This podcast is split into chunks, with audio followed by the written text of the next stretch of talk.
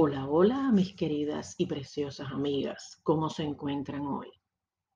Hoy es lunes y como cada lunes tenemos un nuevo episodio de nuestro podcast. Hoy, en el episodio número 16, hablaremos por qué dejar ir a alguien es de valientes. ¿Han escuchado la frase cuando es para ti, aunque te quites, y cuando no es para ti, ni aunque te pongas? Esta frase, queridas amigas, tiene mucha razón. Jamás debemos forzar algo, mucho menos un amor que a la larga nos hará más daño. ¿Qué preferirías? Dímelo tú misma.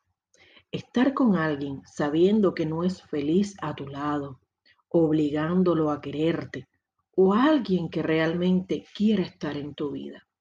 No por los hijos, las cosas materiales o por una costumbre, sino más bien porque realmente te ama y se siente feliz a tu lado. Somos valientes cuando dejamos marchar algo que ha sido parte de nuestra vida, porque ponemos la felicidad de la otra persona antes que la nuestra. Dejamos ir porque no queda nada más que hacer, porque lo hemos intentado todo y al final no podemos seguir juntos. También lo hacemos porque no es justo para nosotros estar con alguien que no valora lo que hacemos por él o ella. Pero recuerden que dejar ir no es darse por vencido, sino aceptar lo que no puede ser. Esto es algo por lo que no estamos realmente preparados y que aprendemos casi a la fuerza. Podemos sentir un dolor emocional que de no gestionarse bien puede desencadenar en depresión. Por eso también debemos de tener cuidado, queridas amigas. En ocasiones, renunciar es una forma de permitirnos también a ser felices, porque renunciaremos a lo que nos perjudica para priorizar nuestro bienestar. También estaremos ganando en salud y equilibrio personal tendremos la oportunidad de renovarnos y seguir creciendo como persona. Pero en algunos casos, escúchenme bien, implicará un duro adiós que tendremos que saber asumir con fuerza y valentía. Será como si una gran puerta se cerrara delante de nosotros. Creeremos que esa pérdida nos anuncia el fin del mundo. Quizás esto lo experimentemos durante algunos meses. desahogarnos emocionalmente e ir asumiendo la realidad de la situación podrá ayudarnos. Tendremos que dar tiempo, chicas, tiempo al tiempo, como dicen. Es posible que nada vuelva a ser como antes, pero que esto sea diferente no implica que sea necesariamente malo. Con el tiempo podremos dar paso a nuevas situaciones felices y también bellas. ¿Por qué no? Lo que no se quiere quedar, debemos dejarlo ir. En nuestra vida, muchas veces nos obsesionaremos con que nada cambie. Incluso soñamos con que quien está a nuestro lado no nos deje, aunque ya no nos ame. Pero esto no será adecuado para ninguno de los dos. No podremos cerrar los ojos ante una realidad que se está derrumbando y que nosotros nos esforzamos por ocultar.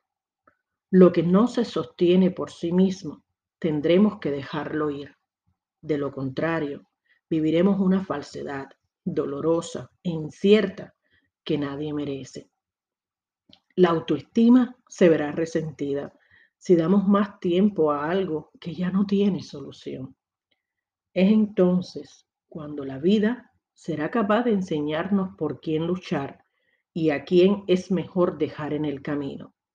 No importa si a lo largo del camino nos quedamos con muy pocos. Da igual si son cero, dos, tres, cuatro, las personas que tienes a tu lado. Si son dos, los intereses, discúlpenme, en lo que has querido centrar tu vida. Si esto es lo que realmente te hace feliz, si esas personas o cosas son las que te enriquecen tu vida, tu mente y tu corazón, será entonces que este gran desprendimiento que has llevado a cabo habrá valido la pena. Solo entonces. Deberás recordar que todo lo que has dejado atrás son piezas claves que te han hecho ser la mujer que eres. Esa mujer que sin importar los desafíos que la vida les ha impuesto, ha sabido superar, por lo cual siempre deberás estar agradecida de esta parte de tu vida, porque siempre formará parte de tu vida personal. Por lo tanto, permítete expresar tu dolor, aceptar que este paso duele, es la mejor manera de sanar. Si sientes que necesitas llorar, hazlo. Si necesitas hablar con alguien, hazlo también. Nunca te avergüences de lo que sientes, ni tampoco intentes negarlo, porque tarde o temprano se expresará de cualquier manera. Esto de cualquier manera saldrá de tu corazón y las personas lo verán y te van a preguntar. Tampoco te expongas innecesariamente si ya has tomado la decisión de alejarte.